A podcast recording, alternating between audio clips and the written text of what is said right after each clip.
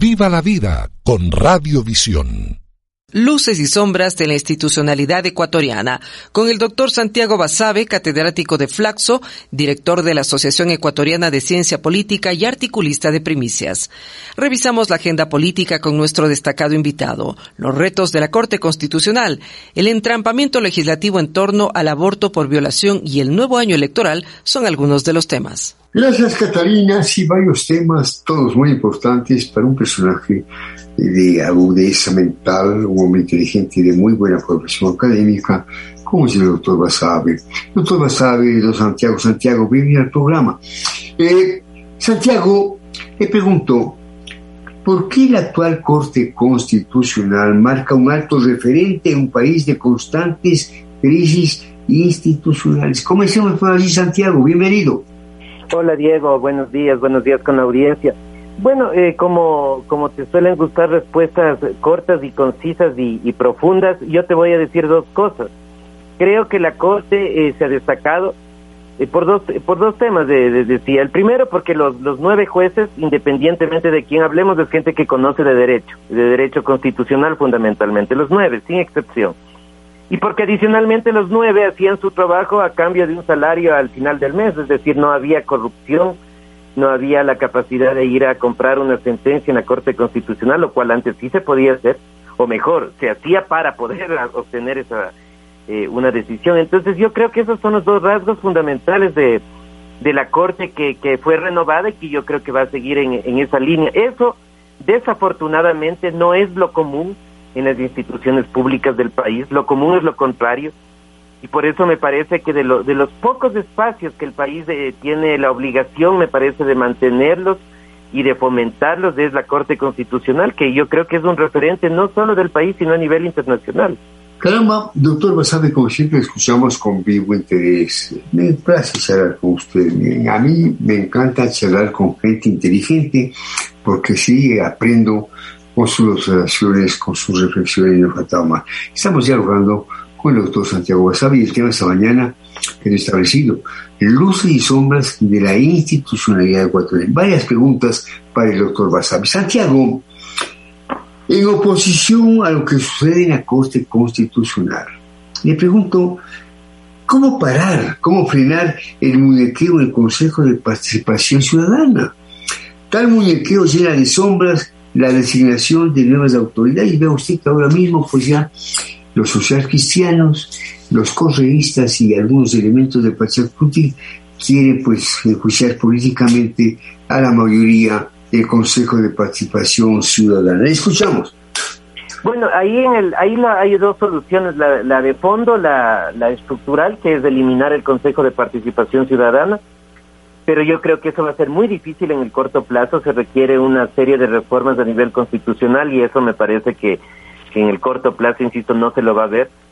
Y la otra es generar un cierto tipo de, de, de, suerte de veeduría ciudadana, de veeduría desde los medios de comunicación, desde los diferentes sectores respecto a este tema, porque ahí en el Consejo de Participación Ciudadana es donde se está jugando buena parte del futuro del país. Y esto no, no creo que sea una exageración, porque ahí se va a designar, por ejemplo, Contralor General del Estado. En el Ecuador, como en varios países de América Latina, ser Contralor General del Estado es más importante que presidir la Corte Constitucional o que presidir la Corte Nacional de Justicia.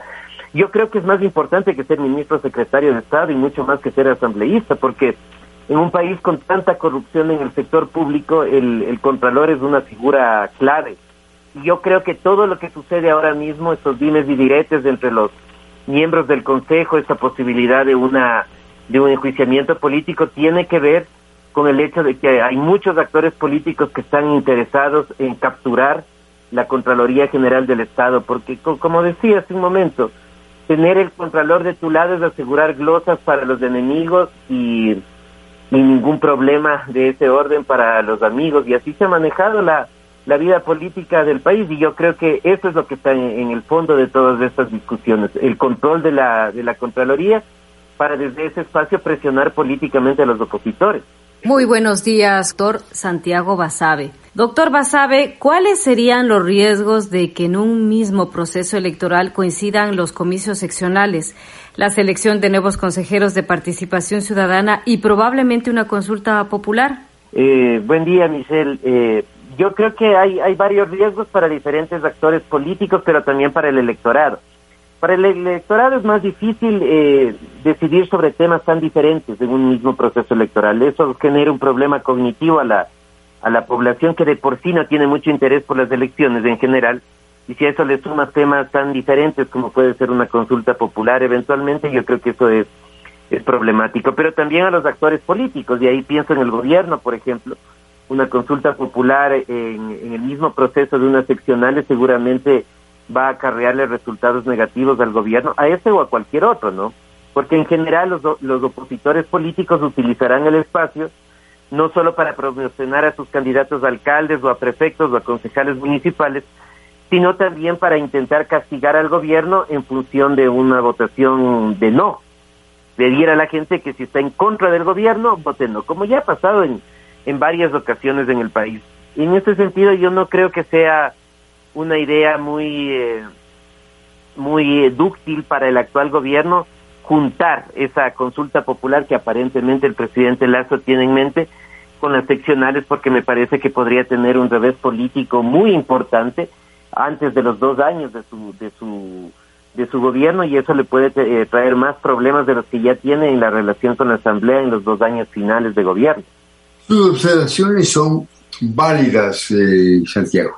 Sí, sí, no hay gobierno que no se desgaste más allá de las acciones positivas de Lazo. También había pues estas incoherencias y estos vacíos. Entonces una consulta popular puede ser un desafío de pronóstico reservado. Estamos dialogando con el doctor Santiago Basabe, recuerde que es catedrático de Flaxo, director de la Asociación Ecuatoriana de Ciencia Política y articulista de Primicias. Santiago, vamos a la asamblea, vamos a la asamblea. ¿Qué hizo cambiar la posición de la asamblea sobre los proyectos oficiales de seguridad? Dichos proyectos iban a ser tratados recién en mayo y ya Carlos calificó Santiago. Sí, yo creo que básicamente es la presión, ¿no? El, el gobierno ha tomado la estrategia de, trasladar parte de la responsabilidad del tema de seguridad a la Asamblea en el sentido de que la Asamblea no, no se pronuncia de forma ágil. Pero yo creo que es necesario también ponerse del otro lado, es decir, del lado de los asambleístas. Son temas muy complejos, son temas que no son fáciles, son temas que implican una serie de riesgos y una serie de conexiones con otras normas a nivel constitucional y legal y me parece que para eso la Asamblea también necesita un tiempo para discutir, debatir, escuchar a diferentes sectores sociales, a expertos en el tema. Entonces no se puede tratar las cosas así de un día a otro como me parece el gobierno quiere plantear ante la opinión pública. Sí se requiere celeridad, desde luego, pero yo creo que también eh, hay que hay que darle tiempos a la Asamblea porque además es una es una comisión la que ahora mismo trata todos estos temas que me parece que está juntando como dos o tres proyectos de ley previos, de los cuales se les ha dado la vuelta, se los ha arreglado, se los ha mejorado.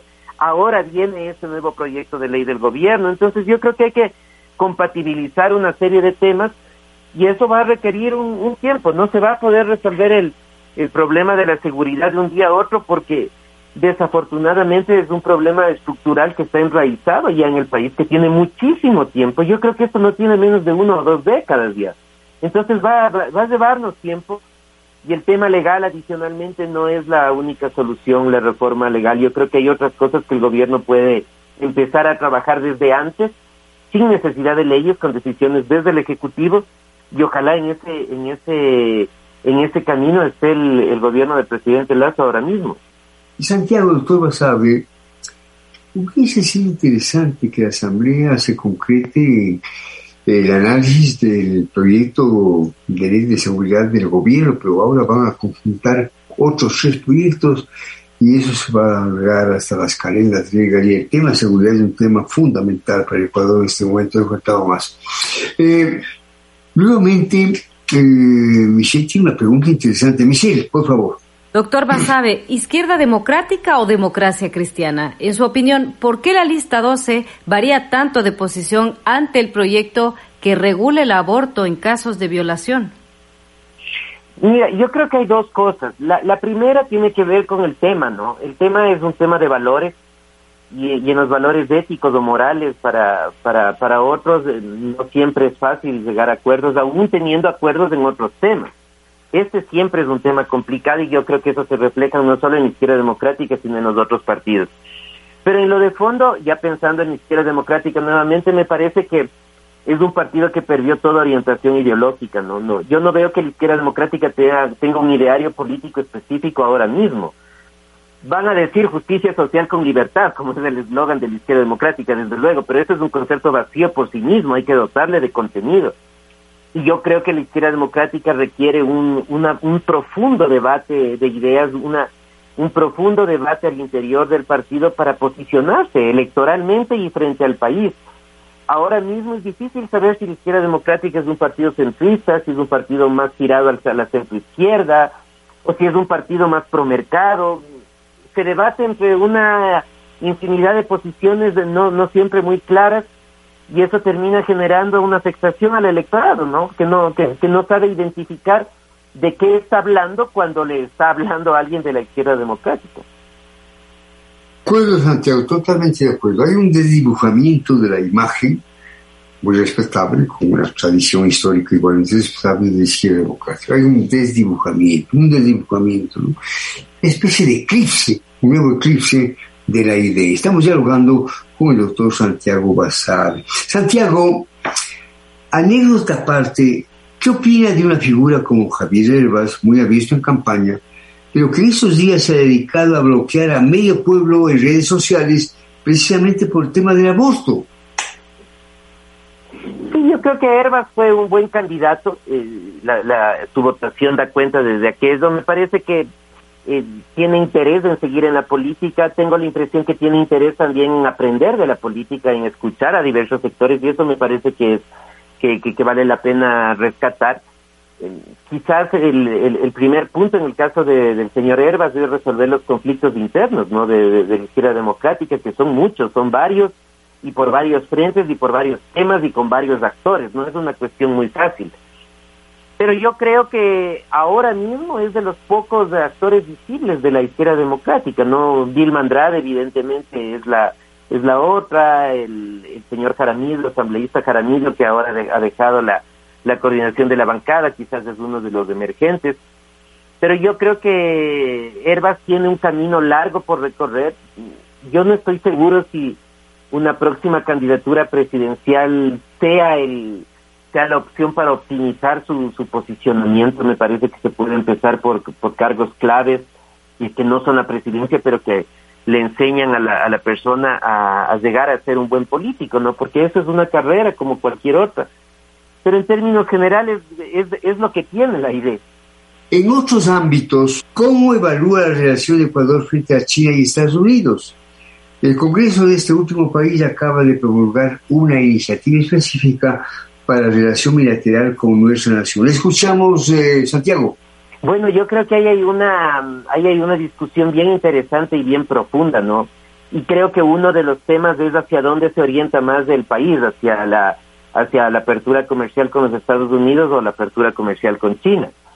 Siempre desde la diplomacia nos van a decir hay que hacerlo con los dos. Sí, evidentemente que sí, pero los intereses suelen tender a ser más, eh, más intensos con uno u otro país yo creo que el Ecuador está ahora girando hacia la, la mirada hacia China, eh, más que los Estados Unidos. Eh, la, visita del presidente Lazo da cuenta de aquello. Eh, tengo la impresión también, pero es pura conjetura mía nada más, que esa decisión precisamente es una de las razones de la salida del ex canciller Mauricio Montalvo, que me parece que él pensaba más en un acercamiento mucho más cercano con los, con los Estados Unidos pero yo creo que en ese vínculo con China hay que tener mucho cuidado, ¿no? Ojalá el gobierno tenga todas las precauciones para hacer las negociaciones que vayan en interés del, del país, porque sabemos históricamente que, que China, como, como todos los países en general, eh, protege mucho eh, el, el tema de sus intereses y en general no suelen ser eh, los términos de intercambio no suelen ser tan favorables para los otros países entonces Ojalá en esta ocasión se estén haciendo mejor las cosas, porque ya tuvimos una época anterior donde se criticó mucho la relación con China, no recordaremos en los gobiernos del expresidente Correa y hubo muchas críticas, eh, muchas de ellas de gente que ahora aplaude los, los, los acuerdos con China para que veamos la incoherencia que tenemos a, veces en la, en la opinión, pero yo creo que no se puede tampoco negar la, la, cercanía con China. Lo que sí insisto de fondo es tener mucho cuidado en, en, los términos en los cuales se van a dar las negociaciones, porque podrían ser que sean más lesivos que no tenerlos. Entonces, eh, yo esperaría que esta, ese, esa visita oficial haya dado resultados favorables, pero favorables, insisto, en buenos términos para los intereses del país. Doctor Basabe, Santiago, estimado Santiago, estimado doctor Basabe, mil gracias por el programa. Sí nos tiene un par de preguntas, pero eso estaremos dialogando en el futuro. Mil gracias, cuídense, buenos días. Hasta pronto, Santiago. Gracias, Diego. Siempre un placer conversar contigo. Un saludo también para Michelle y para toda la audiencia de la radio. Un buen día para ustedes.